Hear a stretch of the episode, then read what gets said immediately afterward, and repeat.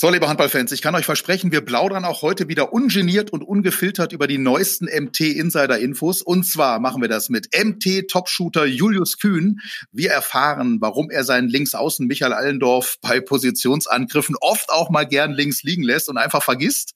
Und was Julius macht, um nie wieder, wirklich nie wieder in der Halbzeitpause so lange auf dem Klo zu verbringen, dass er allein und eingeschlossen in der Kabine zurückbleibt, wenn es weitergeht. Und wir sprechen mit Michael Dietz, dem Geschäftsführer von Dietz Werbetechnik, unserem Podcast-Presenter und gleichzeitig Spielerpate von Julius Kühn. Wie gesagt, wir plaudern ungefiltert und ungeniert, wie ihr das von uns kennt, aber wir machen das eben diesmal auch Corona-konform und deswegen eben nicht face-to-face -face in der MT-Geschäftsstelle, sondern jeder allein digital vorm Laptop. Julius und Michel, eure Akkus sind geladen und die Mikros sind aktiv? Von meiner Seite ja. Hallo zusammen. Das ist richtig, ja. Dann fangen wir an, Jungs. 60 Minuten Podcast, der Handball-Podcast der MTML Sungen, präsentiert von Dietz Werbetechnik.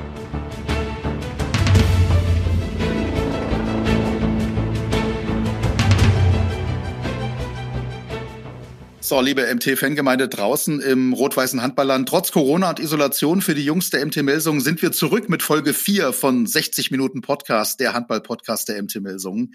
Ich bin Patrick Schumacher, hallo. Ihr könnt alle bisherigen Folgen natürlich, also die mit Timo Kastening, mit Finn Lemke und Michael Allendorf nochmal nachhören. Die findet ihr, egal wo ihr uns hört, bei Spotify, bei Apple Podcasts oder bei dieser, einfach unter alle Folgen und gerne dürft ihr die dann auch bewerten. Das hilft uns sehr, denn so eine positive Bewertung, die es ja hoffentlich sein wird, äh, ist die Podcast-Währung schlechthin.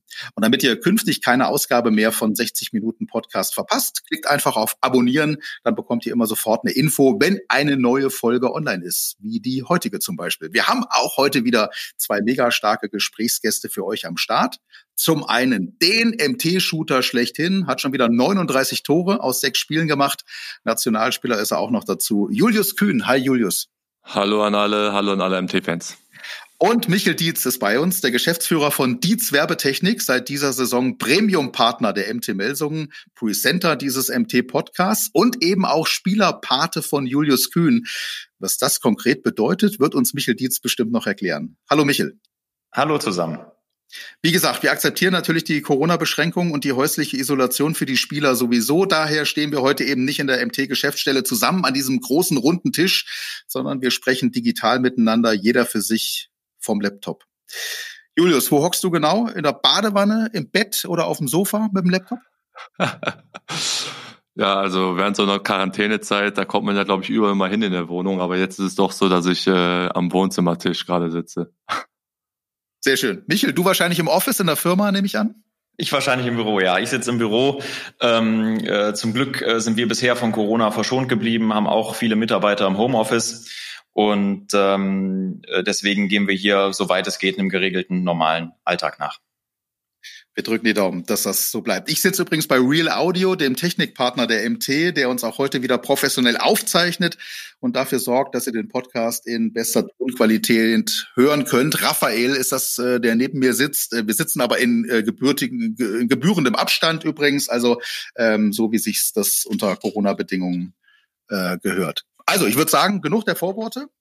Auf geht's, Julius. Wir haben in den früheren Folgen immer versucht, ja, diese Corona-Problematik, ich will nicht sagen auszuklammern, aber nicht in den Mittelpunkt zu stellen. Das gelingt uns heute nicht, das müssen wir auch gar nicht versuchen. Und ich bin mir ganz sicher, dass alle Fans draußen auch hören wollen, wie du und wie ihr alle mit der aktuellen Situation umgeht. Wir zeichnen den Podcast übrigens am Mittwoch, 18. November auf. Das ist gerade, was die Corona-Problematik angeht, immer noch mal wichtig zu erwähnen, weil sich da ja fast stündlich äh, was ändert. Wichtigste Frage, Julius, an dich erstmal. Wie geht's dir? Ja, mir geht's äh, zum Glück sehr, sehr gut. Also habe ähm, ja mit dem Coronavirus an sich jetzt direkt nicht viel zu tun. Ähm, da hat's ja andere bei uns härter getroffen. Ähm, von daher kann ich davon Glück sprechen. Ähm, dass ich hier guter Dinge bin und ähm, jetzt erstmal meine Quarantänezeit absitzen werde und dann äh, mich wieder ja, in den Alltag begeben kann. Was heißt denn das konkret? Also die Corona-Zeit absitzen. Was machst du denn jetzt den ganzen Tag, außer natürlich trainieren, trainieren, trainieren zu Hause? Ja, du sagst es schon, trainieren, trainieren. Jetzt fällt mir gar nicht mehr so viel äh, dazu ein. ja, es ist halt so, also so ein, ich kann das aber beschreiben, so ein normaler Tagesablauf momentan in der Quarantänezeit ist, dass ich natürlich erstmal schön ausschlafe. das ist wahrscheinlich das höchste, höchste Gut in der, in der Quarantänezeit. Ähm, ja, danach das Netflix-Abo laufen lassen und die Insta-Stories von Heidenstädter. genau, das, das, richtig, das muss ich noch verlängern, ja. Nein, ähm, äh, dann ist es so ganz normal, ähm, dass wir einen Trainingsplan bekommen haben von unserem Athletiktrainer. Ähm, da ist es manchmal so, dass wir an einem Tag zweimal trainieren. Also meistens ist es dann morgens eine Krafteinheit und ähm, abends dann eine Ausdauereinheit. Und dann ist es meist so, dass ich die halt aufteile, dass ich dann morgens ja eine Krafteinheit mache.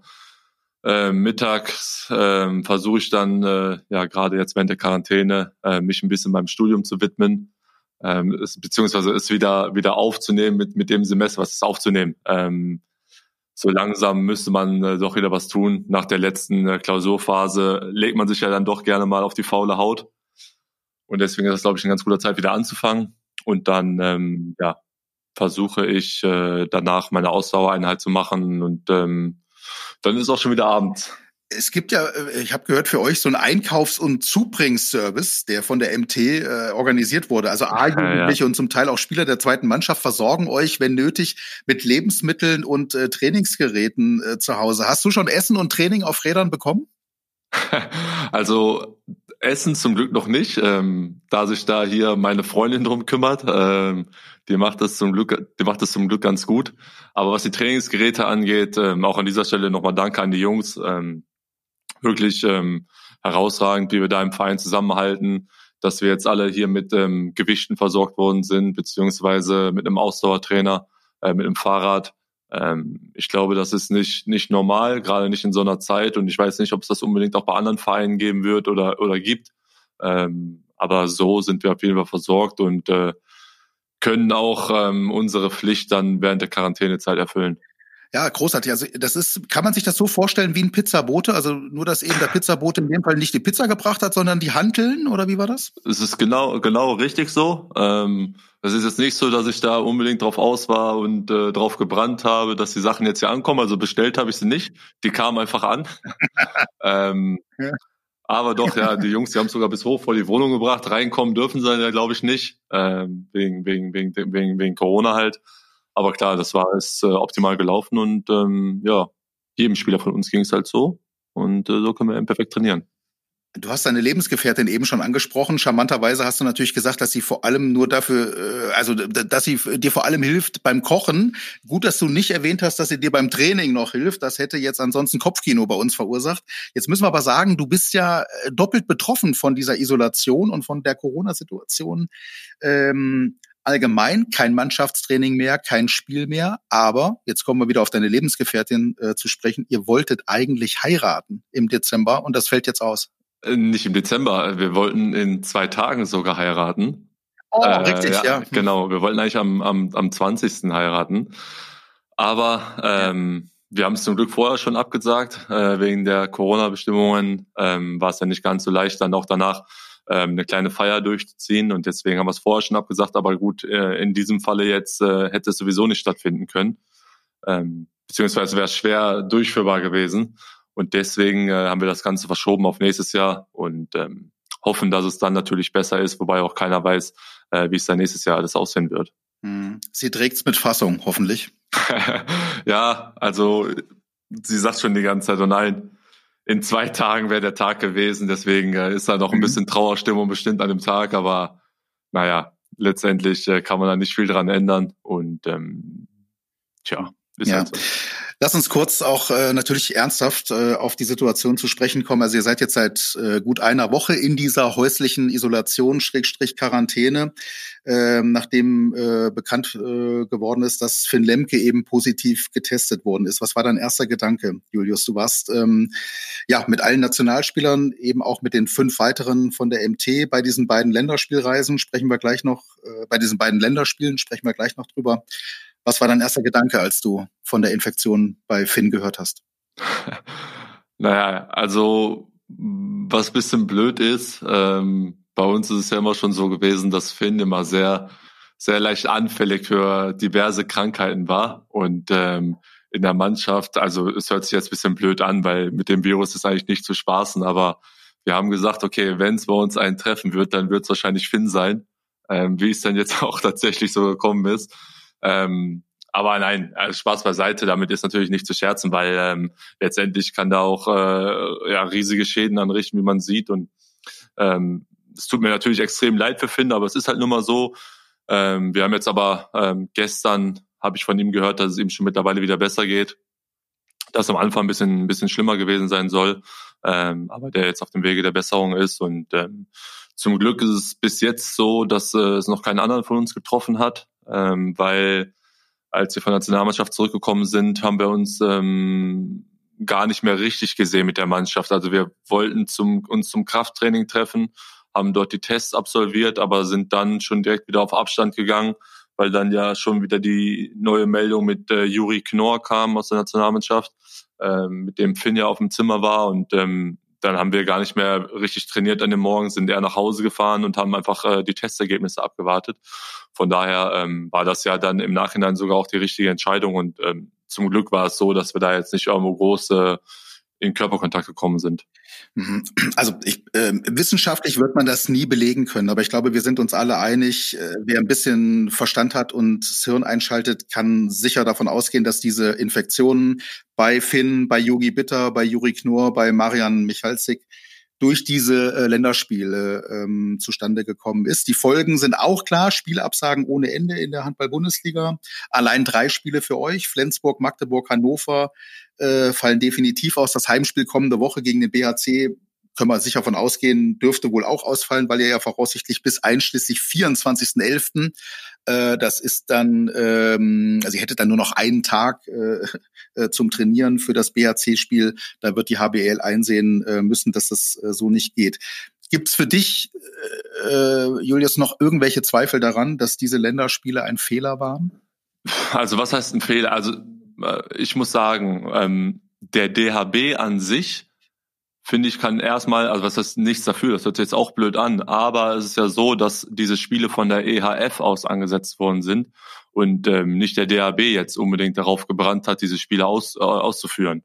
Ähm, klar, wenn die EHF sagt, ihr müsst die Spiele machen, dann wird der DHB natürlich auch irgendwo nicht Nein sagen und äh, weil alle Nationen sind ja letztendlich oder haben versucht anzutreten.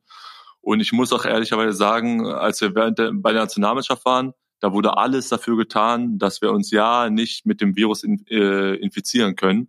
Ähm, da hätte ich eher gesagt, ich würde mich hier zu Hause oder wenn ich in Kassel unterwegs wäre, dass ich mich da viel eher irgendwo hätte infizieren können, wie als wo, wo ich jetzt Kannst du das ein bisschen konkretisieren? Das haben wir schon jetzt ein ja. paar Mal gehört. Also wart ihr in so einer Art Blase, von der immer äh, die Rede ist, um geschützt zu sein?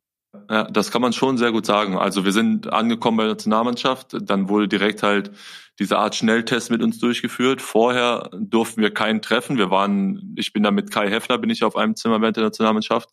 Ähm, wir waren da zusammen einfach nur zu zweit auf dem Zimmer und durften ähm, vorher nicht aus dem Zimmer raus, bevor halt nicht das Ergebnis dieses Schnelltests kam.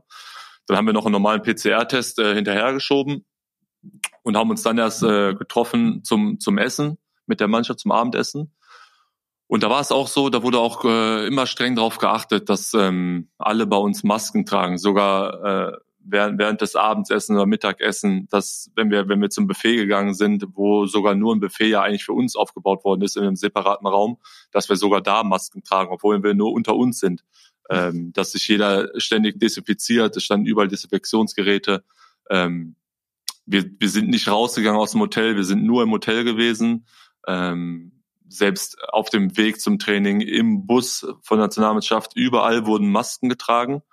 Ähm, also deswegen ist es äh, schwierig, sich da irgendwo zu infizieren. Klar, es ist wahrscheinlich dann bei einem Spiel passiert, ähm, obwohl ja die, die Spiele dann eben äh, auch vor dem Spiel negativ getestet worden sind.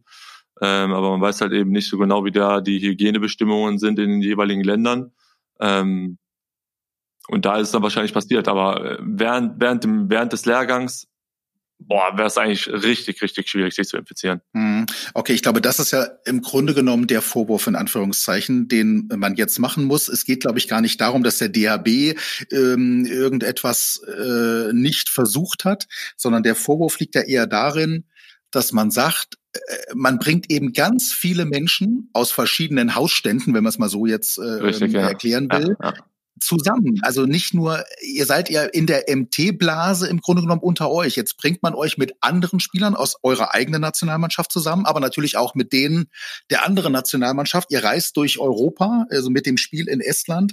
Und wir können natürlich jetzt im Nachhinein, äh, äh da würde ich jetzt auch nicht so gerne drauf eingehen, sagen, äh, ja, jetzt im Nachhinein ist man schlauer. Das ist ja nicht so gewesen. Es gab ja im Vorfeld schon die Warnung. Hendrik Pekeler, auch Axel Gerken bei euch, der gesagt hat, ich habe ein ungutes Gefühl, die sechs Jungs da jetzt loszuschicken. Oder im Grunde genommen waren es ja neun, auch noch drei andere, plus der Trainer, ähm, die durch Europa äh, gereist sind. Auch Timo Kastening etwa hat vor der Reise wohlgemerkt schon gesagt, ich habe die Angst davor, dass diese Länderspiele äh, liegen in ganz Europa durcheinanderwirbeln äh, werden. Und genau das äh, ist ja jetzt passiert.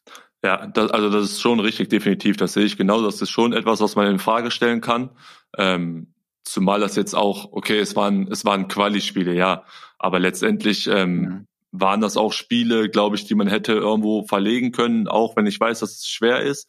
Aber ob das uns jetzt so viel gebracht hat, diese Woche jetzt unbedingt ähm, ja, durchzuführen, ist jetzt auch schwer zu sagen. Also klar, mhm. ich weiß, ähm, dass Alfred Gieslerson da unbedingt auf sein Debüt gebrannt hat bei, in der, bei der Nationalmannschaft. Ähm, aber trotzdem, es war halt, wie gesagt, im Nachhinein ist man jetzt schlauer. Klar, aber im Vorfeld äh, hat, hat sich das schon abgezeichnet, äh, was dadurch passieren kann. Ähm, du hast schon angesprochen mit der Reise nach Estland, äh, wo wir in Estland dann auch gefühlt fast 24 Stunden in Quarantäne im Hotel waren. Ähm, das sind alles Dinge gewesen, ich glaube, die hätte man vermeiden können.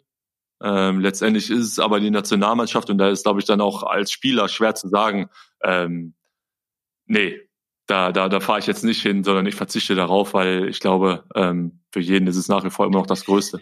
Ja, das kann ich absolut nachvollziehen. Das war übrigens auch bei Timo Kastening so. Ich habe ihn ja eben zitiert, der eben gesagt hat, ich habe zwar Angst davor, dass das alle Ligen in Europa durcheinanderwirbelt, aber auf meine Frage, ja, ob er sich denn Gedanken, das war wohlgemerkt vor den Länderspielen, ob er sich denn Gedanken darüber äh, machen würde, eben gar nicht erst anzureisen, sagte er das Gleiche, was du eben auch sagst. Nee, das müssen andere entscheiden und ich brenne darauf, für Deutschland zu spielen und dann spiele ich eben, wenn diese äh, Spiele äh, stattfinden. Ne? Ja. Ähm, Genau, genau, also genau so sehe ich das mhm. auch. Ähm, eure Fans zermartern sich natürlich auch den Kopf über die aktuelle Situation und wir versuchen ja immer hier in diesem Podcast auch eure Fans zu Wort kommen zu lassen und das machen wir auch jetzt. Fragen vom achten Mann. Die Fanecke. Präsentiert von Dietz Werbetechnik. Julius, die Fragen kommen heute von MT-Fan Barbara Fritschka, gehen beide an dich und hier ist die erste. Du darfst sie direkt gleich beantworten, wenn du möchtest. Was hältst du von Bob Hannings Aussage, dass man seine Karriere beenden soll, wenn Leistungssport zu gefährlich ist?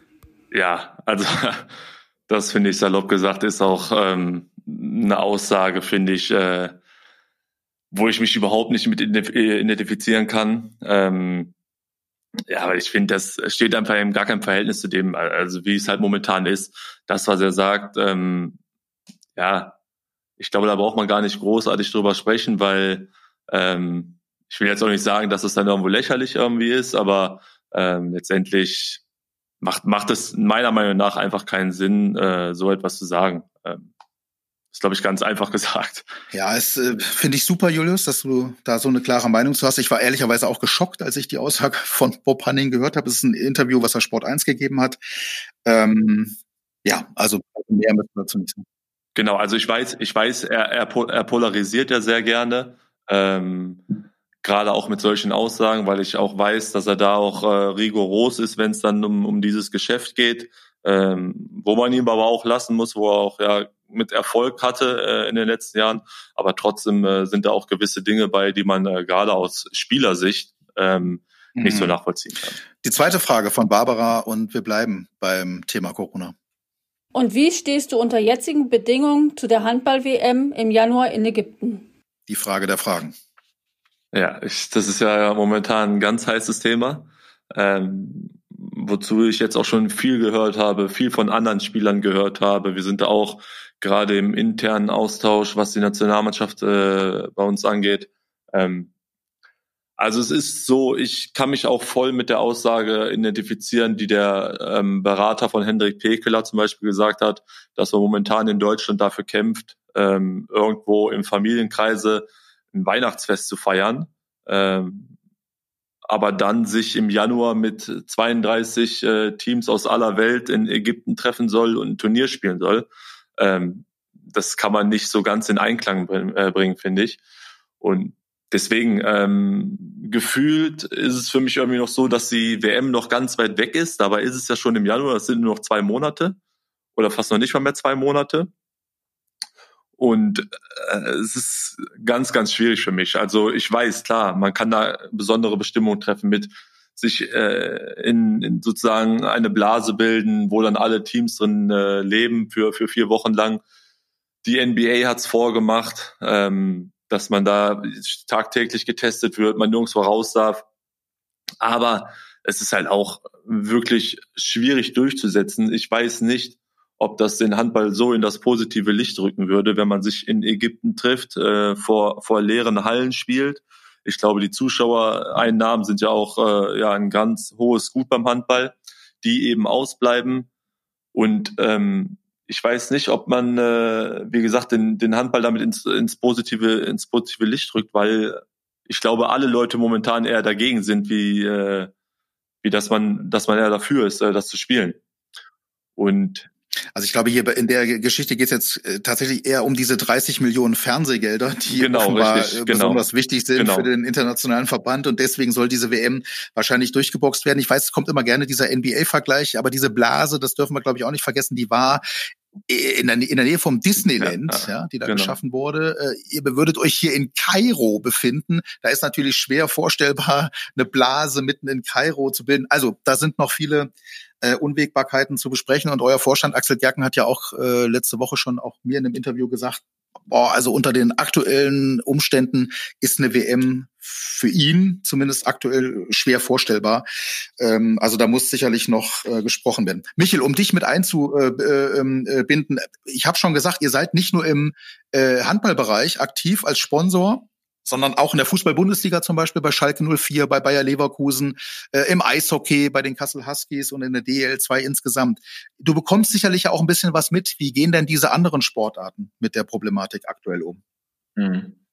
Ähm, ja, also zunächst mal muss ich sagen, ich bin natürlich kein Virologe, ähm, kann da also jetzt natürlich keine medizinische Facheinschätzung zu abgeben, aber ähm, ich denke grundsätzlich, es muss sich äh, jede Sportart für sich ähm, ein äh, entsprechendes Hygienekonzept ausarbeiten, was ja eigentlich auch bei vielen Vereinen äh, so auch schon passiert ist oder eigentlich bei allen ähm, weil dazu unterscheiden sich die Sportarten viel zu sehr. Im Fußball sind offene Stadien, ähm, Eishockey kommt die Kälte dazu, ähm, Handball ist dann auch wieder äh, eine eigene Sache.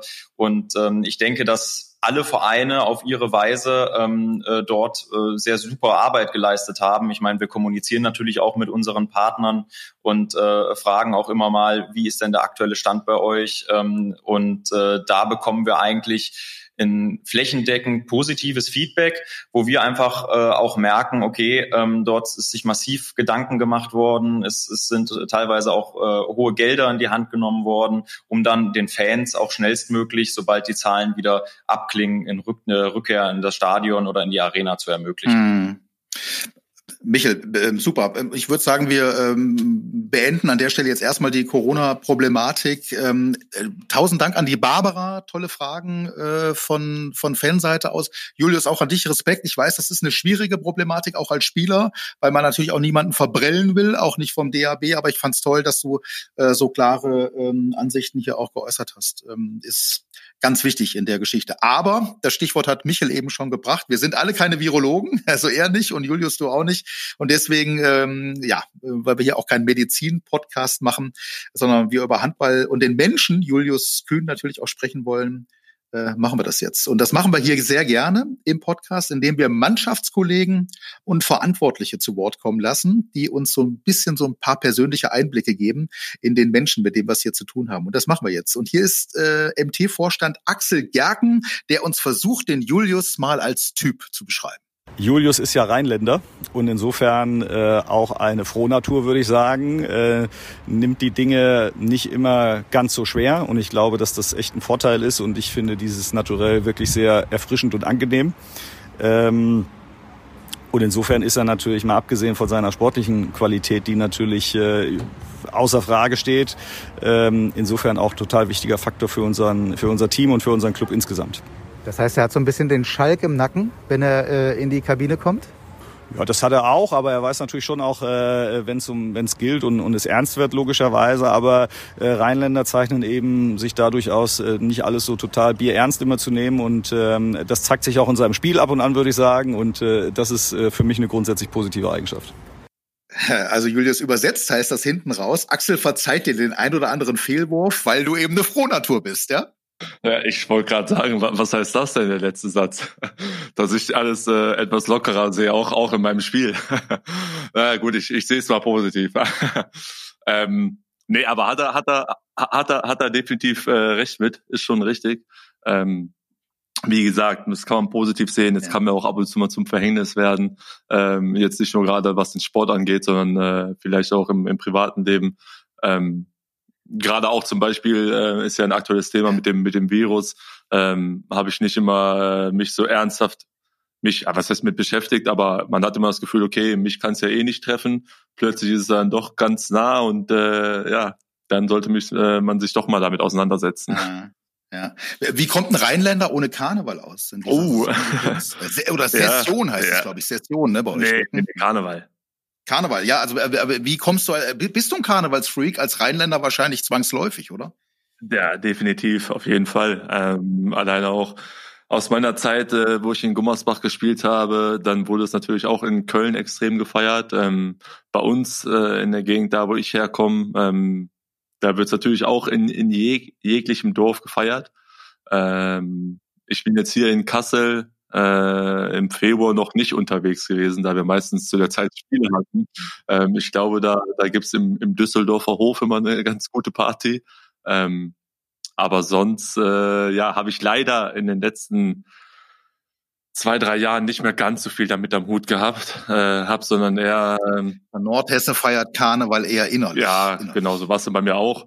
Oder ähm, ich habe es dann äh, ja mit meinen Jungs über Social Media mitgefeiert, äh, wenn ich dann irgendwelche Videos zugeschickt bekommen habe also äh, müssen wir kurz erklären. Also du bist in Duisburg geboren, hast mit sechs Jahren angefangen Handball zu spielen beim TV Aldekerk. Das liegt zwischen Duisburg und der niederländischen Grenze. Bist mit ja. 15 Jahren in den Nachwuchs der HSG Düsseldorf gewechselt, hast dort dann äh, bist dort A-Jugendmeister äh, geworden. Parallel zu deiner A-Jugendzeit hast du schon Einsätze in der ersten Mannschaft äh, gehabt, in der zweiten Bundesliga der HSG Düsseldorf. Das war, hm, wie soll man sagen, eine aufregende Zeit damals äh, es ging allerdings vor allem finanziell äh, drunter und drüber bei der später dann insolventen HSG Düsseldorf. Bist im Januar 2012 zum TuSem Essen gewechselt. Ähm, hast da ebenfalls A-Jugend und erste Mannschaft gespielt, bist aufgestiegen in die Bundesliga. Übrigens ganz interessant, damals ähm, mit Fabian Böhm, Niklas Pitschkowski, Ole Ramel. Also es war eine richtig gute Truppe, die er damals in Essen beisammen hatte. Ja, richtig, richtig. Also jetzt im Nachhinein, wenn man drauf schaut, äh, hatten wir schon eine schlagkräftige Truppe zusammen. Wir waren halt damals noch alle ein paar Jahre jünger. Äh, Absolut. Und wussten nicht so genau, wo es in der Zukunft uns hin verschlagen wird. Aber letztendlich eigentlich eine echt gute Mannschaft. Absolut. Im Jahr drauf ging es dann für dich mit dem Tusem wieder runter in die zweite Liga. Hast noch ein Jahr da gespielt und bist dann, das hast du eben schon angesprochen, 2014 zum VfL Gummersbach gewechselt ich glaube, das war so dann, damit warst du endgültig angekommen in der Bundesliga, oder? Genau, richtig. Also ähm, ich hätte gerne damals schon nach dem Jahr äh, in Essen, wo wir Bundesliga gespielt haben, ähm, wäre ich gerne in der Bundesliga geblieben. Ähm, war damals auch schon im Kontakt äh, zum Beispiel mit dem TBV Lemgo, aber auch immer so ein bisschen mit Gummersbach. Äh, letztendlich war es so, dass ich dann äh, leider nicht den Verein verlassen durfte in Essen. Ähm, weil halt der Verein, äh, weil die Mannschaft sich so ein bisschen aufgelöst hatte, sind viele Spieler in der ersten Bundesliga geblieben. Ähm, dann haben sie versucht, noch so ein gewisses Konstrukt beisammen zu halten. Ähm, da hat's dann, ja, was ist mich getroffen? Das hört sich jetzt so so negativ an. Ähm, ich habe unheimlich gerne bei bei Tuse Messen gespielt, ähm, aber letztendlich war man dann eben auf dem aufsteigenden Ast als junger Spieler. Man wollte unbedingt in der ersten Bundesliga weiterhin spielen.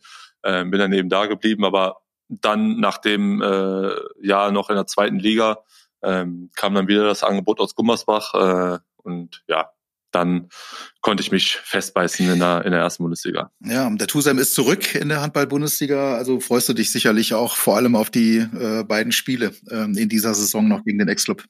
Das Das definitiv, genau. Also das hat mich extrem gefreut, dass die äh, wieder aufgestiegen sind. Was ganz interessant ist, zum Beispiel damals, als wir ähm, in der ersten Bundesliga mit zusammen gespielt haben, da war noch äh, ein gewisser Christian Prokop, äh, unser Trainer. Ja, ja, ja richtig. Genau, ähm, der danach dann nach Leipzig gewechselt ist. Ähm, aber wie gesagt, ja. ja. Ja, lass uns kurz bei der, bei, lass uns kurz bei der äh, Personalie ruhig bleiben. Das ist nämlich ganz interessant. Also bis dann 2017, um das zu Ende zu bringen, zur MT gewechselt. Mir ist aber genau das auch aufgefallen, was du gerade angesprochen hast. Du hast fast ausschließlich mit jungen Trainern immer zu, also mit relativ jungen Trainern zu tun gehabt. Ronny Rogawska, ja genau. äh, während deiner äh, Düsseldorfer Zeit. Genau. Christian Prokop in Essen, später dann auch noch im Nationalteam ja nochmal mit Prokop zusammengetroffen. Emir Kurtagic, dein Trainer in Gummersbach, auch noch ein äh, junger Kerl gewesen. Bruder übrigens von Seat äh, Kotagic, der ja auch bei der MT mal gespielt hat. Ja, und dann eben äh, Heiko Grimm später äh, in Melsung. Es gab lediglich zwei Ausnahmen, äh, was so erfahrenere Coaches angeht, nämlich den Michael Roth. Ich, ja, Michael ich Roth. Ich sagen, jetzt musst, du, jetzt musst du aufpassen, wie du dich ausdrückst. Ja. Erfahrene, also nicht alte, erfahrene Coaches. Ja. ja. Michael Roth und eben jetzt Gudmundur Gudmundsson.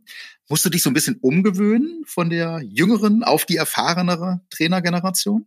Ähm, ja, es ist schon ein Stück weit richtig, ähm, weil junge Trainer sind ja meist so, dass sie sehr viel äh, Input bringen wollen, dass sie irgendwo, ja, was heißt was Neues machen wollen, aber ähm, manchmal ist irgendwo das Prozedere viel hilft viel vielleicht auch. Ähm, weil man sich eben nichts vorwerfen lassen möchte, wenn vielleicht mal ein Spiel verloren geht, ähm, dass man da ja irgendwo versucht hat, alles richtig zu machen und deswegen vielleicht manchmal noch mehr macht, als eigentlich nötig ist. Ähm, aber ich glaube, das ist ganz normal, das ist ganz menschlich. Ähm, wenn vielleicht noch ein bisschen Erfahrung fehlt, ähm, da sind andere Trainer bei gewesen, die, die haben das eben dann nicht so gemacht. Ähm, aber letztendlich, ähm, ja, war es eigentlich immer eine ganz gute Mischung. Ich bin jetzt aber nie danach gegangen, okay, ich muss zu einem Verein hingehen, wo ein junger Trainer ist. Also das war jetzt nie ausschlaggebend für mich. Äh, ja, genau, Zufall. Ähm, und so wie es aktuell bei uns ist, bei der MT mit, mit, mit GoodMe, ähm, ich glaube, das ist ein unheimlicher Gewinn für uns als Verein und ähm, gerade für uns als Mannschaft einer, der uns extrem gut tut.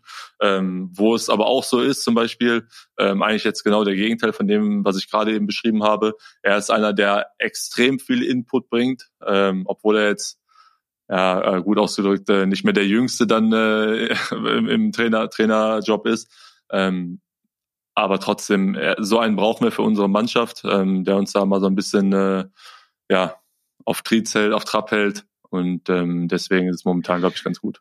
Ah, das ist aber ganz interessant, weil das sagt man ja auch immer, diese jüngeren Trainer sind so, äh, das ist, das Schlagwort ist immer diese Laptop-Trainer, ja, ja, die dann genau, möglicherweise genau. Äh, ja aus Trainerseminaren irgendwie äh, vor allem zehren. Wie soll es auch anders gehen, weil sie die Erfahrung noch nicht haben? Während dann die älteren Trainer möglicherweise, das ist jetzt salopp formuliert, ein bisschen aus dem Krieg erzählen und ähm, äh, quasi ihre Erfahrungen der letzten 10, 15 Jahre auch an euch weitergeben können? Genau, also man sagt auch immer gerne, äh, Theorie und Praxis ist da ja auch immer irgendwo. Ähm, der, also theoretisch wird uns immer dann viel vorgegeben, aber äh, die praktische Umsetzung, die ist dann irgendwo ähm, ja nicht ganz so erfolgreich. Deswegen, ähm, ich glaube, es ist ganz gut, auf die altbewährten Dinge da zu achten und drauf zu bauen und immer wieder irgendwo äh, neue, neue Input zu bringen. Weil ich glaube, eine ganz gute Mischung, die macht es aus, wenn man jetzt sich nur ähm, ja, auf die auf die äh, altbewährten Dinge äh, ja be, äh, jetzt drauf setzt. Ich glaube nicht, dass es dann unbedingt, äh, was die Zukunft angeht, sehr erfolgsversprechend ist, weil man sich halt doch irgendwo anpassen muss und gerade auch der Handball äh, eine extreme Entwicklung genommen hat. Absolut. Also ich kann da auch äh, das, was du gerade geschildert hast, dass Gudmundur Gudmundsson da ein gutes Beispiel dafür ist, dass sich auch ein erfahrener Trainer ähm, neuen Methoden ähm, bedient. Das kann ich nur ähm, äh, bestätigen. Das hat er mir auch mal gesagt. Er sagt, Mensch Gott, vor 15 Jahren habe ich eben noch alleine äh, oder mit einem Co-Trainer maximal an der Bande gestanden äh, und habe halt irgendwie die Jungs alleine trainiert. Heute brauche ich eben den äh, Athletikcoach noch äh, nebenbei ähm, und ich brauche äh, noch den Torwarttrainer nebenbei, weil ich das alles gar nicht nicht mehr alleine äh, handeln kann. Das zeigt ja, dass auch äh, ein Goodme äh, natürlich schon weiß, dass er da mit der äh, mit dem mit dem Lauf der Zeit ähm, gehen muss. Wenn wir Heiko Grimm übrigens erwähnt haben eben, das dürfen wir an der Stelle auch mal erwähnen, der hat heute Geburtstag. Also nochmal, wir zeichnen am 18. November auf äh, und Heiko Grimm hat heute Geburtstag. Ich habe schon gratuliert. Hast du schon? Oh, dann ah. in diesem Sinne. Ich, ja, ich habe schon gratuliert. Ah. Dann in diesem Sinne herzlichen Glückwunsch zum Geburtstag natürlich. Dann habe ja, ich jetzt auch genau. gratuliert. Ja, ich hoffe, er hört uns zu. Ja. So, wir bleiben aber bei dir, Julius. Wir schauen noch ein bisschen weiter auf dich als Mensch, Julius Kühn. Felix Danner mit einer Charakterstudie à la Felix zu Julius Kühn. Mm, sehr ja, ruhiger Typ, der nicht so sehr aus sich rauskommt, aber ähm, er kann auch anders und er zeigt das dann auch im Spielfeld. Ähm, wenn er dann explodiert und werfen darf, ist natürlich überragend. Ähm, ja, so, so ein Typ ist das. Ist ja eher ungewöhnlich für einen Shooter, dass er so zurückhaltend ist. Ja, der könnte ja sozusagen sehr egozentrisch sein, sich selbst in den Mittelpunkt stellend. Ist aber gar nicht der Fall. Also das habe ich jetzt noch nicht mitgekriegt, dass er sich im Mittelpunkt stellen will. Also er versucht schon für die Mannschaft zu arbeiten und in der Kabine ist er auch nicht der, der lauteste. Also von daher, er, er ist zurückhaltend. Er, glaub ich, ich glaube, er weiß, was er kann. Und ähm, das zeigt er dann auf dem Spielfeld. Und was dann hinterher passiert, das zeigt er vielleicht mit seiner Uhr. Ähm, aber er ist ein ganz angenehmer Typ. Was ist mit seiner Uhr? Ja, das kannst du ihn ja fragen, was für eine Uhr er hat. Ja, das machen wir jetzt. Wie spät ist es denn? Ich glaube, das lassen wir besser außen vor. Ähm, ich weiß auch nicht, was der Felix da generell von sich gegeben hat. Ich glaube, der wusste einfach nicht so recht, was er, was er erzählen sollte. Ähm, vielleicht, äh, weiß ich nicht, hast du ihn interviewt nach äh, den ersten vier Wochen, wo ich hier zu MT gestoßen bin, oder ist das Interview noch ganz aktuell? Ja, es ist relativ, relativ neu, also von vor der Länderspielreise. ja, ja ähm, Oh, jetzt ist es gerade so, dass äh, Jenny Bayerke hier ist. Ähm, die muss nämlich einen Corona-Test bei mir machen. Jetzt äh, zwischendurch? genau, jetzt gerade will sie den Abstrich machen, ja. Ist so, dass wir jetzt heute auch getestet werden. Das geht vor, Julius, das geht vor. Also da ist, die ist jetzt äh, gerade dabei. Gesundheit ist wichtig. Äh, geht das nebenbei oder sollen wir kurz unterbrechen? Na, natürlich, ja, das ist, die, die ist so professionell da drin, die kriegt das innerhalb von, von zehn Sekunden. Ehrlich, also wenn du jetzt gleich komisch klingst, das haben wir ja gehört, solche Corona-Tests. Ja, die willst du nichts sagen die eigentlich. Die klingen manchmal ein bisschen eklig, wenn, äh, wenn dieses Stäbchen da hinten in den Hals äh, gehalten wird, dann äh, bekommen wir keinen Schreck. Ja. Ich wollte gerade sagen. Grüße an Jenny übrigens. Ja, Grüße an dich, Jenny. Möchtest du irgendwas sagen hier beim Podcast oder? Du siehst sehr fit aus. Bitte? Und ich freue mich. Du freust dich, ja, natürlich. Wer freut sich denn da nicht? Frag sie doch mal, ob sie jetzt äh, euch alle nacheinander äh, quasi äh, abfrühstückt. Also macht sie jetzt so eine Kasseltour und ähm, geht bei jedem Spieler mal klingen? Das macht sie gerade, ja. Du machst gerade die Kasseltour, richtig, Jenny? Ja, genau. Ähm, aber da ist jetzt schon zehn vor zwölf ist, glaube ich, äh, dass Jenny lange geschlafen hat und jetzt gerade erst bei mir anfängt. Ähm, der hat sich da auf der faulen Haut wieder ausgeruht, wahrscheinlich.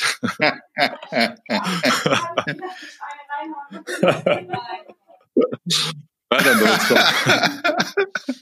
Klär das bitte auf. So, okay, wir warten jetzt einen jetzt kleinen Moment. Also jetzt genau. nehme ich an, wird das äh, Stäbchen. Jetzt passiert's. Achtung. Haben jetzt nicht wirklich was gehört, ne? Na, ist auch noch, oder? Interessant. Also äh, einmal live bei so einem Corona-Test dabei zu sein. Ja. Das ist aber leider nicht so ein Schnelltest, ne? Wo es ist nicht wie beim Schwangerschaftstest, dass du jetzt an der Farbe gleich erkennst, Boah. was los ist. Oh, jetzt, jetzt, jetzt steckt das. Das war die Nase, ja. Ja, großartig. Also, aber ich habe gerade gefragt, es ist leider nicht so ein, okay, so, ein, so, ein, so ein Schnelltest, wo du, wo du gleich äh, aufgrund einer Farbe irgendwie weißt, du bist schwanger oder nicht. Ne? Mm, nee, das ist es nicht. Ähm, die stehen ja auch ein bisschen in der Kritik, glaube ich, die Schnelltests, weil die nicht ganz so zuverlässig ja. sind. Ähm, da haben wir auch schon ein paar von gemacht. Ähm, bis, da waren wir bis jetzt alle immer negativ. Aber das war jetzt ein ganz normaler PCR-Test. Ja, drücken wir die Daumen, dass es, äh, dass es so bleibt. Großartig, also da mal äh, live dabei gewesen ja, zu sein. Dankeschön. ja. ja, wunderbar. Also okay, die Uhr lassen wir weg oder was als Thema? Also das ähm, Hintergrund ist, der, der Felix hat mir gesagt, der, äh, der Julius ist eigentlich ein ganz normaler Typ, der hat jetzt keine extravaganten und teuren Klamotten an. Das Einzige, wo er so ein bisschen drauf achtet, ist seine Uhr. Das ist, da geht es um die Marke, die fängt vorne mit Roh an und hört hinten mit Lex auf. naja, das ist, ist eine Wertanlage, sagen wir so. ein Erbstück. Genau, richtig, ja, genau, richtig. Ja, okay, dann belassen, dann belassen wir es dabei. Also ähm, der Felix ist aber natürlich auch ähm, äh, so nett gewesen und hat uns äh, ähm, weitere Qualitäten äh, von dir oh, erzählt. Ja. ja, er hat einen Putzfirmel seit neuestem. Das, ja, er hat den Job des Kabinenwarts, also er muss die Kabine sauber halten und ja, funktioniert noch nicht ganz so gut. Weil er die Kabine sauber haben will oder weil ihr wollt, dass er sie sauber macht? Wir wollen, dass er es sauber macht. Was ist der Hintergrund? Ja, der Hintergrund ist einfach, dass er nicht äh, so wirklich sauber macht. Jetzt musst du uns auf die Sprünge helfen. Also bist du putzfähig geworden, weil du besonders akkurat und sauber bist zu Hause oder gerade weil du es eben nicht bist und deswegen diszipliniert werden solltest? Naja, all die Kräfte, die ich mir hier zu Hause spare, was das Putzen angeht, die lasse ich dann halt in der Kabine raus. Also eigentlich ist es so. Ähm, naja, es ist so, also hat Felix schon richtig gesagt, ähm, die Mannschaft möchte es halt immer gerne, also was die Mannschaft ist, es gibt da glaube ich immer ein paar spezielle Typen, äh, die mir da immer irgendwo einen reinwirken wollen, äh, weil wenn man sein Amt nicht ausführt, muss man ja bezahlen. Und da sind sie immer irgendwie, habe ich das Gefühl, strikt bei mir hinterher, ähm, dass ich da ja meine Beiträge hochhalte. Du füllst die Mannschaft an. Ähm, wobei ich auch ein Lob an Felix aussprechen muss. Der hat mir da zuletzt sogar schon mal unter die Arme gegriffen, hat mir geholfen, hat da er sogar schon mal mit, mitgeputzt. Ähm, und naja, letztendlich äh, ist die Ansage, ich muss zweimal im Monat die Kabine sauber machen. Mit was denn? Also mit dem, mit dem Staubsauger, mit, mit dem Wischmopp oder? Nee, mit, mit, mit, mit, mit dem ganz normalen äh, Besen ja. und mit, mit dem Kehrblech danach. Ähm, also ich muss da jetzt nicht nass durchwischen, aber wenn man zweimal im Monat die Kabine sauber machen äh, muss, dann können es ja auch zwei aufeinanderfolgende Tage sein. Damit ist der Job erledigt. Wenn dann letztendlich nach drei bis vier Wochen wieder die Kabine dreckig aussieht, habe ich dann trotzdem meinen Job erledigt. ja, das stimmt. Also da, dann ist wohl irgendwas in der in der Planung äh, schiefgelaufen äh, oder Tobi hat es halt falsch in den Strafenkatalog reingeschrieben. Alles Auslegungssache. Ja, ja, genau. Also ist einfach nur logisches Denken, ganz, ganz einfach. Also äh, Michael, du weißt jetzt Bescheid. Also wenn ihr äh, bei euch ein, äh, mal ein Putzgeschwader braucht oder so, einfach bei Julius angerufen und dann fegt er die Firma. Dann mich nicht also, anrufen, richtig. Ja. Das hätte ich jetzt mir sowieso aufs To-Do geschrieben. so, wir haben ähm, ähm, eine weitere Leidenschaft aber von dir. Also, also okay, du trägst gerne mal eine extravagantere Uhr, du putzt die Kabine und Axel Gerken erklärt uns eine deiner großen Leidenschaften. Also ich weiß, dass Julius auf jeden Fall großer äh, Motorsportfan ist ähm, und sich da, glaube ich, mit seinem Auto auch so einen kleinen Traum erfüllt hat mit seinem eigenen Auto, ähm, aber ansonsten auch ähm, großer Anhänger von Formel 1 und Kart und alles, was damit zusammenhängt. Ähm, dass er ehrlich gesagt einen Uhrentick hat, war mir noch nicht so klar, aber auch ich lerne ja nicht aus. Hm, also, dass du ein Autofan bist, das darf ich ähm, bestätigen. Das hört man vor und nach dem Training. Also wenn du vor die Halle fährst, das hört man, ja. Ja, das ist, das ist definitiv richtig. Ähm, aber es ist nicht so, dass ich ähm, damit irgendwelchen Leuten was zeigen will, sondern es ist einfach, weil ich das, also ich, mir gefällt es einfach extrem. Also mir gefällt Formel 1 zum Beispiel, äh, mir gefallen hochmotorisierte Autos. Ähm, ist einfach ein, ein Fable, das ich habe. Du bist ähm, Handball-Europameister 2016 geworden, bist ein großer Kart-Fan, haben wir eben auch gehört. Hast du da auch schon Titel gewonnen, beim Kartfahren zum Beispiel? naja, Titel noch nicht. Also ist es tatsächlich so, dass ich ein eigenes Rennkart besitze. Ah. Ähm, also nicht zu vergleichen mit den normalen Karts, die man jetzt irgendwo äh, ausleihen kann, beziehungsweise äh, wenn man mal Kart fahren geht, ähm, dann bekommt man ja so eine ganz normalen Leihkarts. Ähm, ja damit habe ich auch mal angefangen, äh, habe mich dann irgendwie reingesteigert, äh, habe extrem Spaß dran gehabt und habe mir dann äh, so ein Rennkart gekauft. Womit, wo ähm, fährt man damit rum? Ich fahre damit in äh, Büren. Ähm, das ist mhm. nämlich die nächstgelegene Strecke, wo man mit so einem, so einem Rennkart fahren darf, weil man damit nicht auf den normalen äh, Strecken fahren darf. Ähm, genau, ist leider ein bisschen weiter weg von uns aus hier. Das sind immer 45 Minuten Autofahrt. Deswegen ist es nicht ganz so leicht, da immer sich einen, da einen Tag zu verbringen. Aber wenn dann mal Zeit ist, gerade im Sommer, dann äh, mache ich das doch mal ganz gerne. Ja, also ab auf die A44 äh, Richtung alte Heimat. Da ist dann Büro genau, richtig. halber Strecke. Genau, ja, genau. genau. Also genau. du fährst aber nicht nur gerne schnell Auto und Kart. Du bist, das habe ich gehört, auch ein richtig guter Dartspieler. Und passend dazu verrät uns Finn Lemke weitere Insider-Details zu dir. Du bist auf jeden Fall ein Typ, der mehrere ich glaube, so viele Spitznamen hat, die kann man gar nicht mehr zählen. Also Jackpot, Dr. J, äh, der König. Äh, ich glaube, er müsste vielleicht mal jetzt im Podcast auch mit allen äh, Spitznamen mal aufräumen, die es so gibt. Also kurzer Hinweis, den Ton habe ich natürlich vor Finns äh, Corona-Befund eingeholt, also vor der Länderspielreise. Gehen wir mal die Spitznamen durch, die er da gerade äh, genannt hat. Also Jackpot, das hat er mir verraten, das hat nämlich was mit Dartspielen zu tun. ja, das ist richtig. Ähm da gibt's einen Spieler, der heißt Adrian Jackpot Lewis. Ähm, das ja. ist ein, ein Dartspieler. Ähm, der kam, der Name kam zustande äh, 2016 während der Olympiade in Rio. Da ähm, sind wir mit, ähm, ich glaube, sechs Spielern zusammen immer in einer so einer Wohnung dann drin gewesen im, im Olympischen Dorf. Und bei uns ist es eben so gewesen, dass wir fünf Spieler plus ein Physiotherapeut waren. Und wir hatten da eben eine Dartscheibe auf dem Balkon. Ähm, die haben wir uns da, da aufgebaut. Und da habe ich äh, viel an der Dartscheibe mit Henrik Pekeler, äh, Silvio Heinevetter und Uwe Gensheimer verbracht. Ähm, und eben unser Physiotherapeut, der das immer äh, eifrig kommentiert hat und, äh, und verfolgt hat. Und ich weiß, also ich weiß nicht, wie er darauf kam, aber plötzlich äh, sagt er nur gesagt, ja, Julius, du bist der klassische Jackpot. Und seitdem äh, hat er nicht mehr aufgehört damit und äh, ja, alle haben sich irgendwo dann dran gehangen. Und die Pfeile, die damals nicht an der Dartscheibe gelandet sind, sondern vom Balkon runter in den Swimmingpool geflogen sind, fischt man heute noch aus dem Wasser. Ja, so kann man sagen. Ich glaube, in so einem olympischen Dorf passiert ja sowieso so einiges. Von daher, ähm, ja. Das ist einen eigenen Podcast wert. Ja. Genau, ja. Dr. J, was ist mit dem Spitznamen? Ach, der, der ist schon äh, uralt. Den habe ich ähm, zu meiner Jugendnationalmannschaftszeiten von äh, Christian Schwarzer bekommen. Mhm. Ähm, weil wir da irgendwie das öftere Mal nach dem Training ähm, noch Basketball gespielt haben. Und äh, Blackie so einer war, der auch sehr NBA-affin ist, beziehungsweise auch ein Fable für Basketball, NBA hatte ähm, und äh, irgendwie dann immer gegen mich eins gegen eins spielen wollte oder wenn wir zum Aufwärmen Basketball gespielt haben, hat äh, Blackie Schwarzer selber auch mitgespielt. Und er hat immer gesagt, er ist dann ähm, im übertragenen Sinne Michael Jordan und ich wäre sein größter Rivale, mhm. Dr. J. Ah, stark. Ja. Also der Basketballspieler, äh, Julius Erving. Stark. Der, der König. Ja, daher, daher kommt das, genau. Der König, hat das was mit deiner Position zu tun? Also als Halblinker? Mm, das, das wäre natürlich auch eine Möglichkeit, aber ähm, das ist eine Geschichte, die man jetzt nicht groß weiter ausführen muss. Es geht dabei auf jeden Fall auch äh, um Olympia. Die Geschichten ähm, interessieren uns vor allem. das geht auch um Olympia. Den Namen habe ich von Silvio Heinevetter. Ähm, und da war eben der besagte letzte Abend in, in Rio ähm, wo wir das eine oder andere Kaltgetränk äh, zu uns genommen haben, woraus dann eben dieser Name resultiert ist. Okay, okay, okay. Wie, also wie genau ich jetzt auf den Namen gekommen bin, daran kann ich mich natürlich nicht mehr erinnern. Ja, da, äh, hattest du zu viele Kaltgetränke schon intus?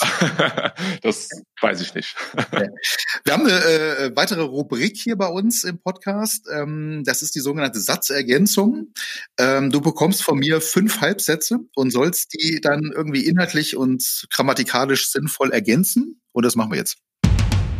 Wichtig ist, was hinten rauskommt. Die Satzergänzung, präsentiert von Dietz Werbetechnik. So, der erste Halbsatz, äh, Julius, an dich. Aprilscherze, finde ich. Hm, nervig.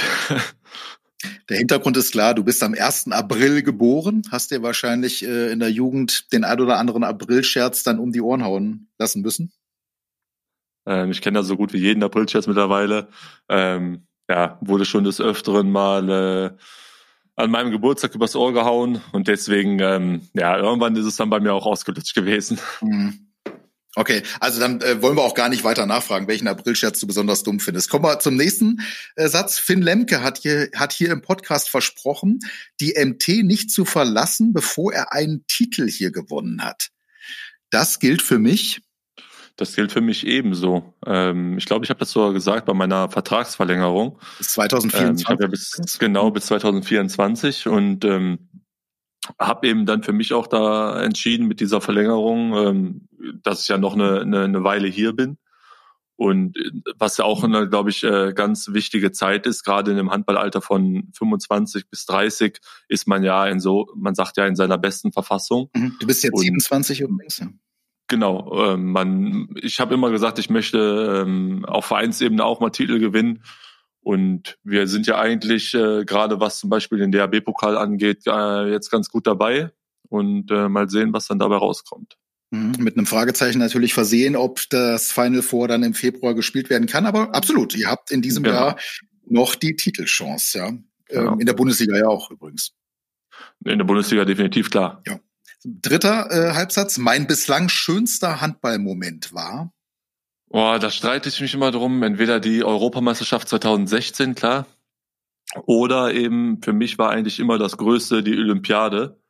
Und ähm, da haben wir leider nur Bronze geholt, ähm, wo wir im Halbfinale knapp mit einem Tor gegen Frankreich verloren haben. Deswegen ich, tue ich mich dabei schwer, mich äh, auf einen von diesen beiden festzulegen, ähm, weil ich dann doch das Gefühl habe, gerade was die Olympiade angeht, da bin ich, was heißt mehr involviert gewesen, aber da ist man halt von Anfang an dabei gewesen, ähm, hatte da dann auch irgendwo mit eine tragende Rolle in der Mannschaft ähm, und man hatte irgendwie das Gefühl, man hat eine größere Hand mit an diesem Erfolg gehabt. Mhm. Mein größtes Handballvorbild war oder ist? Habe ich eigentlich so richtig nie gehabt. Also ich kann mich erinnern, dass ich früher, ähm, wo ich noch sehr jung war, habe ich immer Ica Romero nachgeeifert. Mhm. Ähm, wobei, wenn ich ihn jetzt heute mit mir vergleichen würde mit dem Spielstil, dann äh, passt das irgendwo ganz und gar nicht zusammen. Mhm. Genau. Okay. Ja. Und letzter Halbsatz. Wenn ich in der Halbzeit eines Handballspiels jemals wieder auf die Toilette muss, dann dann äh, beeile ich mich. also ist klar, äh, es geht äh, zurück auf diesen Hauptrundenauftakt bei der EM im Januar dieses Jahres gegen Weißrussland. Du warst in der Halbzeit in der Kabine auf dem Klo. Im Nachhinein muss man sagen, ein bisschen zu lange, äh, zumindest so lange, dass alle schon wieder draußen in der Halle waren. Als du nämlich vom Pott, vom Pott runtergekommen bist, war die Kabinentür zu und du kamst nicht mehr rechtzeitig aus der Kabine. Wie ging's weiter? naja, also es ist halt so, ähm ich versuche immer gerade an einem Spieltag, ich weiß nicht, das ist irgendwie ein Tick von mir, ähm, besonders viel zu trinken.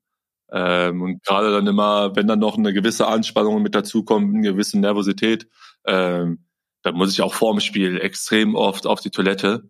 Ähm, und ich versuche, ich weiß nicht, es ist einfach ein Tick von mir, ich versuche einmal in der Halbzeit dann nochmal äh, zu pinkeln ähm, weil ich eben so, so viel versuche, so viel Wasser zu trinken. Ja. Und gut, äh, in dem Weißrussland-Spiel war es eben so, dass man äh, mich da vergessen hat, weil die Toiletten auch ein bisschen weiter hinten in der Kabine durch waren, äh, dass man es aber leicht vergessen kann.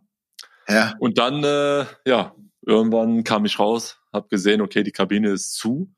Da war mir, glaube ich, schon klar, äh, ja, die wird wahrscheinlich jetzt auch verschlossen sein. Ähm, zum Glück war dann da so eine Art Security vor der vor der Toilette, ach, äh, vor der Kabine, ähm, die mich dann ja wie ein Verrückter gegen die Tür klopfen gehört hat äh, und dann schnellstens unserem Teambetreuer Oliver Rorgisch Bescheid gegeben hat, sodass ich dann doch noch pünktlich zum Anpfiff der zweiten Halbzeit wieder auf der Platte stand. Sehr schön, sehr schön. Ähm, äh, das Schöne für uns ist natürlich, dass du ja ähm, nicht der Einzige bist, der davon erzählen kann, sondern es waren natürlich auch noch ein paar Mannschaftskollegen mit dabei. Einer davon ist dein jetziger Mannschaftskollege bei der MT, äh, Timo Kastening, damals noch bei Hannover gespielt. Und Timo erinnert sich eben auch an diese Situation. Ja, tatsächlich habe ich das äh, im Laufe des Spiels oder im Laufe der Halbzeit gar nicht mitbekommen. War dann nach dem Spiel in der Kabine und als das angesprochen wurde, habe ich auch selbst ein bisschen verdutzt aus der Wäsche geschaut. Deswegen äh, ist das mir so gar nicht in Erinnerung geblieben. Wobei jetzt ab und zu, wenn der, wenn der Julius nochmal auf die Toilette geht, schaut man dann nochmal zweimal nach, äh, ob er dann auch wieder auf, der, auf, der, auf dem Spielfeld steht, wenn die Halbzeit losgeht. Ja, musst du immer das Handy jetzt mit aufs Klo nehmen? nee, es ist sogar so. Ähm, da äh, wäre zum Beispiel gut gewesen, wenn da Silvio Heinevetter mit dabei gewesen wäre weil er immer fast der Letzte ist, der aus der Kabine geht. Oder eigentlich ist es immer der Letzte. Ich glaube, das ist auch äh, so ein Tick von ihm. Und er ruft dann immer alle raus. Also er macht es jedes Mal, auch wenn sogar noch die Trainer und alle, glaube ich, drinstehen. Ja. Und äh, dann hätte ich mich natürlich äh, melden können. Aber so ähm, wurde mir halt keine Beachtung geschenkt. Okay, also jetzt aktuell wird es nicht mehr passieren, weil du äh, Security richtig quasi richtig. Jetzt kann ich mich auf Heine verlassen. Äh, ja. Der hält da die Hand über mich. Großartig. Hast du die letzte Folge von 60 Minuten Podcast gehört mit Michael Allendorf? Die habe ich nee, nicht in vollen Zügen. Ja, also äh, äh, äh ich habe so das Wesentliche aus dieser Folge jetzt für dich nochmal zusammengefasst. Ja. Äh, wir haben uns äh, natürlich damals vor allem mit Michael Allendorf beschäftigt. Der wiederum hat sich aber auch mit dir beschäftigt in dieser Folge. Und hör mal rein, hier ein Ausschnitt aus der letzten Folge mit Michael Allendorf. Und wenn du halt neben dir so einen Julius Kühn hast, der ganz oft nur ja. äh, das Tor vor seinen Augen sieht und auch mal aus 15 Metern drauf schrubbt, hm dann kommt mhm. da links außen vielleicht nicht so oft ins Spiel. Aber es gibt natürlich auch andere äh, Spiele, da kommen wir oft, öfter zum Einsatz. Und ähm, mhm. ja, und ich sage aber trotzdem, wenn wir die Spiele gewinnen und äh, Julius wirft von mir aus 25 Mal aufs Tor, dann soll mir das auch recht sein. Dann mhm. laufe ich auch mal 60 Minuten hoch und runter und krieg keinen Ball. Ja, jetzt darf ich auch so aus dem Nähkästchen mal plaudern. Also und die Presseplätze in der Rotenbachhalle zu Nicht-Corona-Zeiten befinden sich am Spielfeldrand. Ähm, und da kriegt man natürlich manchmal unwillkürlich auch so ein paar äh, Sachen mit dir so untereinander kommuniziert. Und ich glaube, ich erinnere mich irgendwie mal von dir gehört zu haben, nachdem Julius wahrscheinlich gefühlt des, äh, den 25. Wurf aus äh, 15 Metern gewagt hat, dass du ihm, glaube ich, mal darauf hingewiesen hast, dass er mal durchzählen soll, äh, dass du da links außen durchaus noch dabei bist. Ne?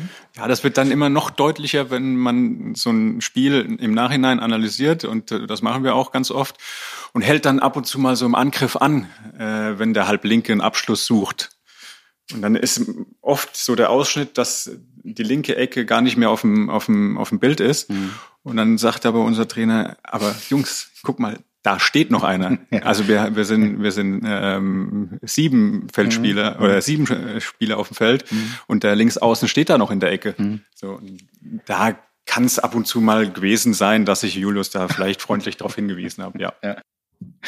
Ja, sehr nette Geschichte, Julius. Also jetzt kannst du uns äh, aufklären. Warum ignorierst du Michael Allendorf? Naja, also es hat zum einen erstmal damit zu tun, ob man Vertrauen in seine Mitspieler hat. ja? ob man Vertrauen in seinen Linksaußen hat. Jetzt kann man sich seine Geschichte daraus selber malen. Ähm, nein, es ist natürlich so, ähm, klar, ich wusste gerade am Anfang, äh, vor zwei, drei Jahren zum Beispiel, oder vor ein, zwei Jahren, da war mein Spiel jetzt mit dem Linksaußen noch nicht das Beste. Aber ähm, ich muss auch sagen, es ist einfach so, ganz oft ähm, haben wir Spielsituationen, wo ich immer über die Mitte komme, wo ich immer meistens ist dann sogar, stehe ich sogar noch nicht mal auf halb links, ähm, sondern meistens dann irgendwo der Mittelmann zum Beispiel, der auch auf halb links steht. Ähm, es soll jetzt keine Ausrede sein, aber es ist einfach ganz oft so, das sehen wir auch ganz oft bei uns in, in den Videos. Und es hat auch irgendwo mal mit unserem Spielsystem zusammen äh, ähm, äh, zu tun, was wir für Auslösehandlungen spielen. Und naja, es hört sich blöd an, aber wir hatten bis vor kurzem oder bis vor bis vor ein paar Jahren haben wir bei uns auch nicht die stärksten Eins gegen Eins Spieler, so dass man jetzt in die Tiefe kommt, Lücken reißt und dann bis außen abräumen kann, sondern bei uns war es meist so, dass wir irgendwo schnell Abschlüsse über den Rückraum gesucht haben oder einfach mit dem Kreis ans Spiel. Und dann ist es eben so, dass daraus nicht unbedingt die meisten Pässe nach außen resultieren. Jetzt kann man zum Beispiel aber diese Saison sehen. Ich glaube, wir haben so viele Abschlüsse über die Außen, gerade auch links außen, aber auch rechts außen wie schon lange nicht mehr was sich dann auch äh, in der in der äh, Torschützenliste ja wiedererkennen lässt. Ähm, und deswegen ist es immer so einfach gesagt, klar, es gibt natürlich immer wieder Situationen, was, was Michael angesprochen hat, ähm, dass wenn wir ein Video ein Stoppbild machen, also da könnt ihr bei uns in der Mannschaft mal die Rückraumspieler nachfragen. Stoppbilder sind das Schlimmste, was es gibt. Mhm. Ja, weil Stoppbilder, wenn ich ein Video auf Stopp drücke, naja, da kann ich dir tausende Situationen erklären, was denn da die bessere Lösung gewesen wäre. Aber in der Schnelle oder in der äh, Dynamik des Spiels ist es halt nicht so ganz einfach, dann auch gerade immer diese Entscheidung zu treffen. Ähm, und deswegen möchte ich mich, äh, es hört sich blöd an, aber da auch ein bisschen in Schutz nehmen, äh, weil ich glaube momentan, unser Linksaußen kann sich nicht beschweren es hat auch irgendwo mal mit, mit unserem Spielsystem zu tun. Ja, also und wir müssen auch dazu sagen, du hast dein Spiel natürlich auch schon verändert. Also äh, klar habe ich dich jetzt auch wieder als Shooter zu Beginn des Podcasts vorgestellt, aber wer genau dein Spiel so verfolgt, ich finde so seit ja eigentlich auch seit Goodme äh, da ist. Äh, äh, also du zeigst unglaublich geile Anspiele inzwischen auf den an den Kreis, aber auch äh, auf die Außenposition. Also du hast dich, du bist auch schon variabler geworden. Bist jetzt nicht mehr nur der, der eben aus 15 Metern da drauf drauf donnert. Ne? Ich wollte gerade sagen, ich kann mich auch nicht daran erinnern, äh, wann ich zuletzt das letzte Mal äh, 20 Mal aufs Tor geworfen habe. ja. Nee, nee, also das, also das, diese, diese Entwicklung äh, äh, sehe ich auch. Ich glaube, es war ja auch äh, ein bisschen spaßig gemeint. Äh, na, natürlich, also ich gebe na, geb mal an ihn weiter, du ignorierst ihn nicht bewusst. Was hätte ich auch anderes von, von Michael erwartet? Julius, großartig. Also ähm, äh, vielen Dank bis hierher. Bleibst natürlich bei uns. Wir gehen jetzt rüber zu äh, Michael Dietz, der natürlich hoffentlich noch bei uns ist. Michael, alles gut bei dir? Ja, ich bin noch da. Ich höre sehr gut. aufmerksam zu. Großartig. Michael, also Geschäftsführer von Dietz Werbetechnik, ein junges, kreatives Unternehmen aus Kassel, seit dieser Saison Premium-Partner der MT Melsung. Äh, Dietz Werbetechnik ist Presenter unseres Podcasts, habe ich auch schon gesagt. Und eben auch Spieler, Sponsor, äh, Schrägstrich Spielerpate von Julius Kühn. Was heißt denn das konkret, Spielerpate? Ich habe am Anfang ja schon mal gefragt, ob du jetzt einmal wöchentlich mit ihm essen gehen musst oder äh, wie lebt ihr das? Ja, ja. Äh, über das Essen gehen hinaus einmal die Woche ähm, äh, haben wir natürlich auch ähm, äh, ja, also das Ganze gibt einer Partnerschaft mit einem Verein eine viel persönlichere Note, weil man ähm, als äh, Spielerpate ähm, jetzt unabhängig von dem werblichen Effekt, der natürlich, muss man natürlich auch drüber sprechen, ähm, dass äh, eine Person Julius Kühn natürlich äh, werblich ähm, äh, einiges äh, bewegen kann, auch mit einer gewissen Reichweite, aber ähm, unabhängig vom Business Case, sage ich mal, komplett äh, aus vom Geschäft außen vor. Verstehen Julius und ich uns auch privat, glaube ich, ganz gut. Wir äh, waren schon mal beispielsweise in Leverkusen bei einem Fußballspiel ähm, und äh, in Lissabon, klar, da hat die MT auch gespielt. Aber das, das sind eigentlich immer ganz angenehme äh, Begegnungen, äh, auch außerhalb ähm, des eigentlichen, der eigentlichen Partnerschaft, die daraus entstehen. Und natürlich für mich als MT-Fan, auch äh, mein ganzes Team hier, die sind alle total angetan, viele Handball angetan, spielen auch selber oder haben gespielt. Und ähm, das gibt dem Ganzen halt eine ganz persönliche Note. Ne? Großartig, ja. Also ähm, äh, das können wir ja auch dazu sagen. Äh, Michael, dein Unternehmen ist extrem verbunden mit dem Sport. Wir bleiben aber mal bei deiner äh, Verbundenheit äh, hier zur Region. Du bist hier geboren in Nordhessen, bist hier zur Schule gegangen. Ich habe ge äh, gelesen, du bist ein leidenschaftlicher Flieger und als solcher auch Mitglied bei der Flugsportvereinigung in Zierenberg. Und ich habe gelesen irgendwo als kleiner Junge, hast auch eine handwerkliche Begabung gehabt. Äh, du warst so als Nachwuchsbäcker innerhalb der Bad Emstaler Backgruppe unterwegs. Ähm, und da haben sie eigentlich schon große Stücke auf dich gehalten, dass du mal Bäcker wirst. Was ist schiefgelaufen? Ja, ja, ja, da ist leider nichts draus geworden. Ähm, ähm, warte, da ist der, ist der Artikel noch online, ja? Muss ich jetzt selber erstmal gucken von der HNA. Ja, von 2010. 2010, ja, ja, genau. ja, schon ein paar Jahre her. Ähm, äh, ja, ähm, äh, da ist leider nichts draus geworden. Ähm, das Ganze war natürlich als Freizeitaktivität äh, super spaßig, ähm, hat auch viel Spaß gemacht, ähm, aber mit den Jahren ähm, hat sich das dann doch mehr jetzt in das äh, Business, was wir jetzt machen, entwickelt und äh, ja, wir sind super zufrieden hier, auch äh, was du hast gerade das, das gerade angesprochen, was mit der Region zusammenhängt. Wir sind ja regional Nordhessen verbunden. Unsere Geschäftsstelle, unser Hauptunternehmenssitz ist in Kassel. Wir haben dann noch eine Nebenstelle in Bad Emstal. Und ähm, äh, sei es jetzt im sportlichen Bereich ähm, äh, mit der Region, dass man halt sagt, äh, Kassel Huskies, KSV, MT ähm, aber eben auch äh, auf persönlicher Ebene. Ähm, ich liebe Aale Wurst, äh, aber das muss man als Nordhesse ja auch irgendwie, ne? Und ähm, äh, ja, das, das ist so auch unsere Intention, wo wir halt auch was wir jetzt geschäftlich machen, wo wir auch immer versuchen, mit regionalen Unternehmen zusammenzuarbeiten, die im Idealfall auch direkt aus Kassel kommen. Ne? Mhm. Und du behältst gerne den Überblick, also geschäftlich, aber offen, offensichtlich ja auch privat. Oder was hat's mit der Fliegerei zum Beispiel auf sich? Ach, ähm, das ist einfach ein Gefühl von Freiheit, muss man mal ganz klar so sagen. Das macht unglaublich Spaß. Also ich weiß nicht, ob du selber mal oder ob ihr beide in irgendeiner Form mal in einem Privatflugzeug oder in einem Segelflieger, ich mache ja hauptsächlich Segelflug, ähm, mitgeflogen seid. Das ist eine totale Verbundenheit zur Natur und ist für mich auch so ein Stück weit Ausgleich zum doch oftmals sehr stressigen ähm, Berufsalltag. Ne? Julius, als Spielerpate, äh, könntest du es dir vorstellen, mit Michel mal in den Flieger zu steigen? Definitiv. Ähm, ich glaube, das, wie er schon gerade eben sagte, so ein Gefühl von Freiheit, äh, gerade in so einem kleineren Flieger, ist ja was anderes wie jetzt ein normaler, normaler Linienflug. Ähm, ein ganz anderes Gefühl. Und ähm, ist bestimmt interessant, definitiv. Michel, also liegt jetzt an dir. Die Einladung liegt auf der Hand sozusagen. Ja, ja, auf jeden Fall. Also das machen werden wir auf jeden Fall. Im Winter wird ja Segelflug grundsätzlich nicht gemacht. Ist ja auch, äh, du hast das gerade angesprochen, Flugsportvereinigung Kassel-Zierenberg. Äh, der wird auf dem Dörnberg geflogen. Ähm, einfach auch was die Geländegegebenheiten, die geben das im Winter leider nicht her. Aber äh, Frühjahr, so April, Mai nächsten Jahres, dann hoffentlich mit etwas gelockerten Corona-Beschränkungen werden wir das auf jeden Fall mal tun, denke ich. Ne? Richtig, auf jeden Fall, ja, gerne. Super, also damit hier gebucht, ja, äh, Julius, quasi. Großartig. ähm, äh, Michael, kommen wir nochmal zurück zur Firma. Also Dietz Werbetechnik ist ein Ansprechpartner, ich habe schon gesagt, im sportlichen Bereich, aber auch für Unternehmen ganz allgemein, wenn es um Werbetechnik geht, um Werbeplattformen geht, analog und digital übrigens. Also ihr gestaltet Logos, ähm, sorgt für den Webauftritt der Firmen, ihr kreiert Merchandising und Promotion-Artikel. Vieles davon eben auch im Sportbereich, überregional für Schalke 04, für Bayer Leverkusen in der Fußball-Bundesliga, in der Handball-Bundesliga neben der MT Melsung auch für den HSC Coburg und im Eishockey für die Kassel Huskies und die DEL 2 als Ligagesellschaft schlechthin. Hast du eigentlich einen Lieblingssport?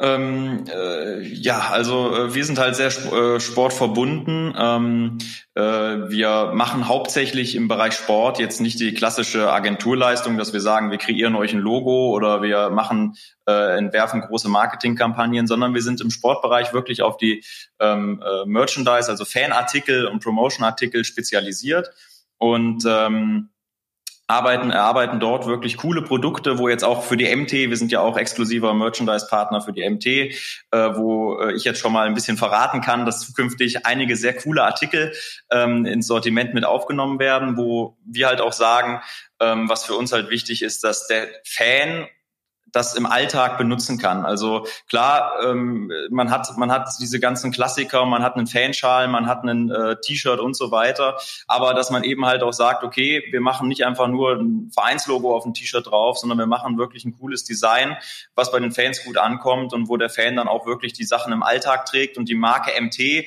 nicht nur im Herzen, sondern eben auch nach außen. Kannst du uns schon was verraten? Also ähm, über welchen Fanartikel dürfen wir uns künftig zum Beispiel freuen?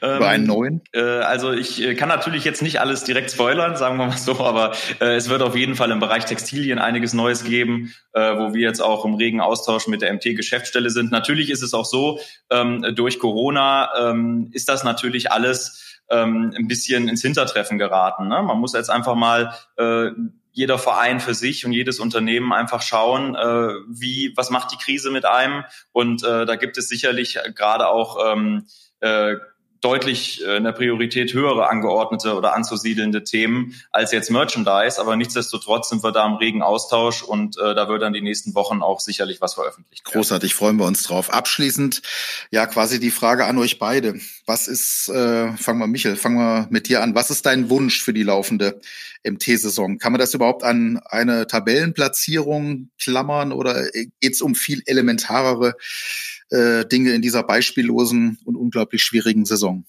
Also ich finde, diese Saison geht es nicht um Tabellenplätze. Also ich denke, dass das größte Ziel, was wir alle haben sollten, ist, dass äh, die Fans zurück in die äh, Halle dürfen. Äh, ich finde, ähm, mir persönlich fehlt das extrem, dass man einfach äh, auch so ein bisschen am Wochenende auch mal ausspannen kann neben dem Fliegen, dass man halt auch mal ein Spiel besuchen kann oder unter der Woche. Äh, ich fand das immer bei den Donnerstagsspielen sehr angenehm von der MT, ist so ein bisschen Auflockerung kurz vorm Wochenende. Und ähm, ich finde, dass diese Stimmung auch wahnsinnig ist. Also äh, die Fans sind, ihr seid, wir sind der Wahnsinn, wenn die Halle bebt, muss ich mal ganz klar sagen. Und äh, ich finde, das sollte unser größtes Ziel diese Saison sein, komplett unabhängig vom Sportlichen. Also einen Abstieg wollen wir jetzt natürlich nicht, um Gottes Willen. Ähm, aber ähm, ich denke, dass es in dieser Saison eher weniger um Platzierungen, sondern mehr um diese elementaren Dinge, Fans wieder zurück in die Halle ähm, und natürlich auch, äh, dass alle gesund bleiben. Ja. ja, großartig. Ich glaube, das ist das Elementarste und Wichtigste, ähm, was die Spieler angeht, aber eben natürlich auch, was die, was die Fans, was die Zuschauer angeht. Julius, wie sieht's bei dir aus? Was ist dein Wunsch für diese Saison? Ja, das hat Michel schon ganz gut erklärt. Also natürlich bin ich auch Wettbewerbstyp und ähm, möchte auch irgendwo die bestmögliche Platzierung erzielen. Das ist ja ganz logisch. Aber ich glaube, um einfach dieses ganze Prozedere, ähm, generell auch den Handballsport, äh, was das alles verkörpert, einfach am Leben äh, zu erhalten, geht es in allererster Linie einfach darum, dass wir die Halle wieder voll bekommen, ähm, dass sich die Fans, dass sich alle Leute einfach wieder auf den Handball freuen können ähm, und nicht nur zu Hause vor den Fernsehgeräten sitzen müssen, sondern ähm, auch wirklich wieder ja gefühlt was zum Anfassen bekommen ähm, und ja, eben äh, etwas haben, worauf man sich freuen kann, am Wochenende in die Halle zu gehen, ähm, diese Emotionen einfach hautnah mitzubekommen, weil das, was wir momentan machen, äh, vor den leeren Hallen spielen, das macht als Spieler wirklich auch nur halb so viel Spaß. Ähm, es kann mir mal jeder sagen, äh, ja, ich bin im Tunnel während so einem Spiel und ich bekomme das gar nicht äh, mit, was um mich herum passiert. Ähm, also meiner Meinung nach kann das nicht stimmen, weil man, man kriegt da alles mit, man saugt alles mit auf. Ähm, und es ist einfach was ganz anderes, äh, wenn du in einer Halle spielst, die voll ist, wo eine extreme Stimmung herrscht, auch wenn zum Beispiel auch nur auswärts ist, wo man ausgepfiffen wird. Ähm, das sind Emotionen, äh, gerade beim Handball, wo sie einfach extrem fehlen, äh, wo man sich einfach nur darauf freuen kann, äh, wenn das irgendwann wieder möglich ist. Also ähm, eure beiden Wünsche, glaube ich, nehmen wir mit in diese äh, weiterhin äh, schwierige Saison und wir alle hoffen, ähm, dass das hoffentlich bald äh, vorbeigeht, dass Julius mit Michel über den Dörnberg fliegen kann. Ja, ähm, und ähm, äh, ja, also dass äh, Julius, äh, das nehmen wir mit, äh, die MT nicht verlassen wird, bis er einen Titel hier gewonnen hat möglicherweise dauert das ja gar nicht mehr bis 2024, dann bleibst du natürlich trotzdem bis 2024 und gewinnst noch einen zweiten und dritten Titel. ich, ja ich, ich wollte gerade sagen, ich, ich, ich wollte gerade sagen.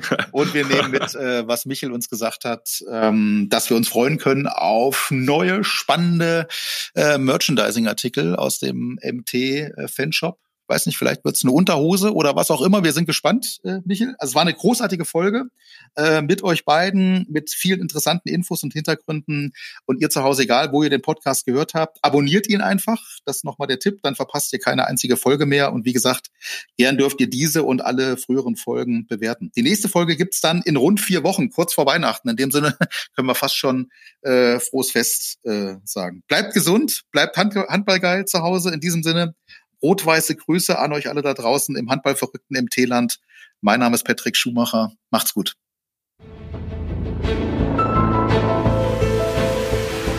»60 Minuten Podcast«, der Handball-Podcast der MT Melsungen, präsentiert von Dietz Werbetechnik.